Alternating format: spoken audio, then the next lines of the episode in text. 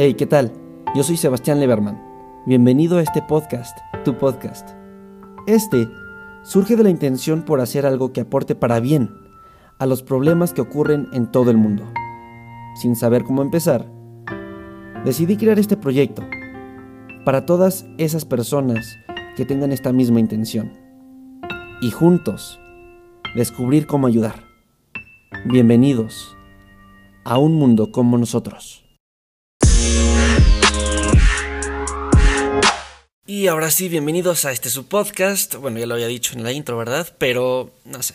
Aún así, les quiero decir bienvenidos a este su podcast, Un Mundo como Nosotros. Ok, en el anterior episodio hemos tocado unos temas un poco más ah, enfocados a soluciones, eh, más que a otros problemas. Y siguiendo con este tipo de contenido, con este sistema, ah, bueno, en este episodio quiero comentarles otra serie de hábitos eh, que hagan de este mundo un poco más sostenible. Creo que ese podría ser una meta ah, que tiene este podcast y es un buen tema para centrarnos, enfocarnos y buscar eh, acerca de ese tema las soluciones. Porque ya hemos visto los problemas, ahora toca las soluciones. Eh, tener un poco más de esperanzas, tener un poco más de motivación y empezar a actuar es la única manera de ah, librarse de todo, de todo ese mal y todo, todo el bajón que te pueda dar este tipo de problemas. Sí, es actuar, así como lo escuchaste. Así que esta vez, en este episodio, se va a tratar de la alimentación. Más de cómo te alimentas, es con qué te alimentas. Ok, pero no vamos a tocar eh, temas eh, de cosas vegetarianas o veganas. Esto va a ser más enfocado a una dieta más normal, más neutral. Ahora, ¿cómo hacer una dieta sostenible y saludable? La mejor forma es seguir al real fooding. ¿Qué es esto? Ok, podría traducirlo, eh, más o menos sería comida real, que igual no entenderías de qué se trata, yo tampoco lo entendía. Básicamente es un movimiento social que busca detectar eh, la comida real, saludable, entre comillas, y lo que no, los cuales serían productos ultramente, bueno, ultraprocesados. Ya que en nuestra alimentación hay productos saludables y otros que son insanos. Estos son los ultraprocesados. Eh, en este episodio vas a escuchar mucho la palabra procesados. Estoy muy seguro de esto. Se les dice así, se les dice ultraprocesados, ya que el procedimiento que se le aplica determina qué tan saludable es. Ahora tenemos productos mínimamente procesados, los cuales pueden ser eh, productos frescos como la fruta, verdura, huevo, legumbres, etc. Básicamente es como la materia prima. No es un platillo en sí, más bien como los ingredientes, pero como el ingrediente principal. ¿Sabes? Como que ya te vas dando una idea.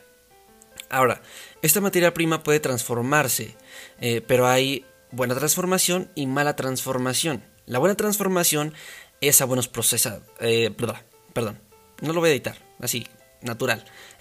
La buena transformación es a buenos procesados, como chiles en vinagre, verduras congeladas, eh, etc. Entonces, la materia prima ha sido sometida a un proceso pero ese proceso eh, no ha sido alterado, no ha alterado el producto. Ahora, el ultra procesamiento es lo que tenemos que evitar. Y es que aquí se añade una serie de ingredientes o incluso retirar nutrientes de la materia prima para generar un producto mm, normalmente que se ve más rico, eh, de sabor, eh, dura más, entre otros. Lo malo que le añaden un montón de azúcar, aceites eh, de mala calidad, conservadores, aditivos, exceso de sal, harinas refinadas, o sea, sin fibra. Y que aquí el problema no es uno de sus ingredientes, sino es la suma de todos estos. El conjunto de ingredientes nada saludables lo convierten en un producto poco nutritivo que probablemente tenga muchas calorías, también pueda generar adicción o pues básicamente es insano y no te aporta nada. Entonces hay que evitarlo. Lo estarás eh, pensando. Lo malo es que es muy rico y estoy seguro que por lo menos una vez en tu vida has probado un producto ultramente procesado. Es lo malo, que se vuelve adictivo y se vuelve rico. En fin, eh, lo puedes notar, o sea, puedes detectar un producto eh, mal transformado y un producto de una buena transformación, se le podría decir, este, en los empaques. En la sección de ingredientes vienen en orden de acuerdo a su porcentaje en el producto. O sea, lo que viene primero en los ingredientes es lo que trae más.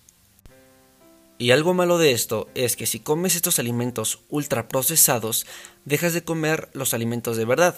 Y esto a la larga afecta de forma determinante a tu salud. Tú me estarás preguntando, a ver, Coco, ¿esto significa que no vuelvo a comer este tipo de productos? ¿Ya no tengo que comerlos? ¿Lo tengo que dejar? No, no necesariamente. Lo importante aquí es cuándo lo comes y cuánto. Puedes usar esta regla del 10%. Esto significa que mientras el 90% de tu alimentación sea de comida real y con buenos procesos, puedes tener el 10% de lujos y comer lo que quieras. Lo bueno es que este 10% es injustificante y no va a perjudicar tu salud. Realmente sería lo que comes diariamente y semanalmente lo que tiene peso en tu salud. Lo que comes mensualmente o de manera ocasional sería ese 10%. Entonces, sería como una a cuatro veces al mes donde comas eh, una comida ultra procesada. A lo mejor un helado, un panquecito, algunas frituras, etc. Tienes que saber conscientemente que no es saludable comer este tipo de productos ultraprocesados y puedes preferir comer eso, pero que no desplace a los alimentos saludables que ocupan tu día a día. Sería preocupante que desayunaras cereales con azúcar creyendo que son saludables y que los desayunaras todos los días. Eso tiene un impacto negativo en tu salud. Y aunque no lo crean, se los digo por experiencia ahorita en cuarentena encontré un cereal eh, muy bueno, nunca lo había probado, nunca había probado un cereal de ese tipo. Y ya lo estaba, o sea, en las noches, en la madrugada, cuando no tenía sueño, no me daba sueño, iba a la cocina, me preparaba un cereal y eso fue, no sé, tres semanas seguidas. Entonces sí, supongo que tuvo un impacto negativo en mi salud, pero es que estaba delicioso. Aún así, me comprometo con ustedes a dejar este cereal, pero no, no siempre. Tenerlo ahí y de vez en cuando que tenga antojo de ese cereal cuatro veces al mes, o sea, una vez a la semana, me dé ese gustito. Y es que tiene que ser así. Bueno, sería increíble que no tuvieras que hacer este tipo de sacrificios o este 10% y se convirtiera mejor en un 100% de comida saludable siempre, pero vamos, no somos perfectos. Una salidita, el fin de semana, una cena un poco más ultraprocesada está bien. No afecta, no tiene ningún impacto de gran importancia. Ahora, para entender esto mejor de mínimamente procesado, ultraprocesado, nada procesado, superprocesado, vamos a dar unos ejemplos. Un plato de uvas es un alimento mínimamente procesado.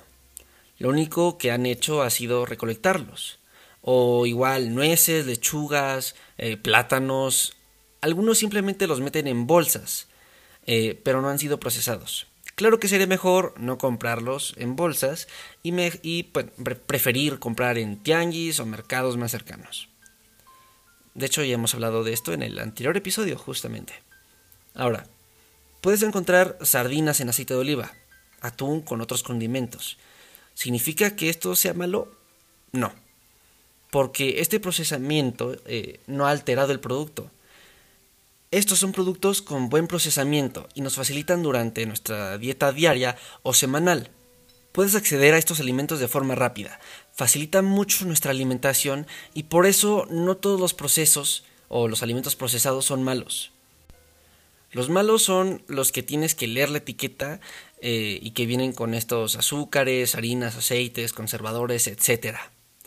Podríamos decir que si lleva más de 5, 6 o 7 ingredientes y es un producto ultra procesado. Pero bueno, esto va más allá de lo saludable, también tiene que ser sostenible. Así que deberíamos de optar por comida que se produce en nuestra localidad, cercanas a nosotros, algo así como lo que comían nuestros abuelos, que son cultivos de nuestra tierra. Esto es saludable, bueno para nuestro medio ambiente y nuestra sociedad. Y esto es elegir nuestra comida con un beneficio para ti y para el planeta. Ahora te quiero compartir unos puntos importantes para considerar y que te los lleves, ¿sabes? Que, que es como algo general, algunas distintas y pequeñas soluciones que puedes emplear y que tiene que ver con este tema. El primer punto es comprar productos cercanos. Ya lo hemos hablado antes. Cuando compras productos cercanos aportas a la economía pues local y no tiene que importar o exportar productos de otros países, porque en ese lapso de tiempo, en ese trayecto, hay mucha contaminación. Entonces, si queremos reducir eso, hay que comprar productos locales o nacionales. Así que ve más a la central de abastos, a los mercados y menos al supermercado. El segundo punto, un poco más corto, es comprar productos de temporada. No tengo que explicar, si compras productos de temporada, entonces eh, no, tienen que plantar, no sé, por poner un ejemplo, si los chayotes se dan en enero y tú solo los compras en enero, no van a eh, plantar chayotes en julio. Si no plantan chayotes en julio, tienen más campos, más espacio para plantar productos que se den en julio. Así, no tienen que usar eh, métodos un poco menos naturales que a veces pueden generar pues contaminación para el ambiente. Ahora, el tercer punto es batch cooking. ¿Qué significa eso? Hacer más comida, así como suena, hacer más comida y conservarla, ya que así no desperdiciamos nada y ahorramos energía por los electrodomésticos. Un ejemplo, haz, usa tu estufa o tu horno, donde le pueden caber muchos tipos de alimentos, muchos este, platillos, eh, en, un, en una sola hora. ¿No? Eh, no sé, en arriba de tu horno pon una pasta, abajo de tu horno pon una pizza y hasta abajo pon una sopa, yo qué sé. Eh, lo cierras y en esa hora que se usó ese horno, pues ya hiciste tres platillos. Los guardas y los calientas para otro día. Así ahorras un poco más de energía. ahora sí, el cuarto punto Cocina en casa. Por ejemplo, no te compres ese producto envasado, mejor compra los materiales y cocínalos en casa. Un ejemplo que yo estoy haciendo ahora es hacer pizzas. Compro em, los productos como la pasta, bueno no, de hecho compro la harina, yo hago la pasta, eh, el puré de tomate, este queso, ah, no sé si los hacemos, si hacemos pizza de napolitana o pizza hawaiana o no sé, de la pizza que hagamos, compramos los materiales y luego los hacemos aparte. Así es más rico y más saludable. Los ultraprocesados están súper envasados. Ojo ahí, te también estamos contaminando con el plástico por comprar, comprar, por comprar productos ultraprocesados. Entonces está mejor cocinar en casa. Quinto punto. Lo que te llegue a sobrar, recíclalo o redúcelo. Es decir, separa tu basura, intenta compostar. Eh, muchos dicen que no tiene sentido eh, juntar tu basura, porque aún así el camión de la basura lo va a juntar todo. Y no, de hecho le estás ayudando porque el camión de la basura, las personas que trabajan ahí lo separan y hacen ah, y los llevan a centros de reciclaje o algo parecido. Ojo, no todos, pero la mayoría, no sé si me atrevo a decir la mayoría, pero algunos sí lo hacen. Entonces, les estás ayudando y aparte te estás educando a separar la basura, que es un hábito muy, muy bueno. Y ya por último, el punto número 6, modifica tus hábitos de compra. Esto no va solo a los alimentos, sino todo en general. Reduce tu exceso de compra, porque muchas veces compramos comida además, abusamos de la compra compulsiva, em, como a lo mejor ir con hambre al supermercado y excedernos comprando más comida de la que necesitamos. Lo malo de esto es que esa comida llega a caducar, ponerse mala, eh, porque realmente sobra. Así que hay que reducir el desperdicio de alimentos. Intentemos que no sobre, comprando lo justo y necesario, lo suficiente.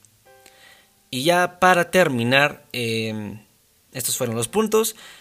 Ponlos en práctica, no son tan difíciles de seguir y ayudan bastante. En fin, muchísimas gracias por escucharme, ya llegamos al fin de este episodio. Yo fui Sebastián Leverman y no te invito, bueno, no te pido que te suscribas, des like, comentes o lo que puedas hacer en la plataforma en donde me estés escuchando. No, simplemente te quiero invitar a que no salgas de tu casa si, es necesario, aún estamos en pandemia, y que compartas eh, estos conocimientos, hables de esto con tus familiares, con tus amigos, con la gente más cercana, porque así creo yo, se compartiría la idea principal de lo que va este podcast. Bueno, en serio, muchas gracias por escucharme y nos estaremos escuchando a la próxima. Chao, chao.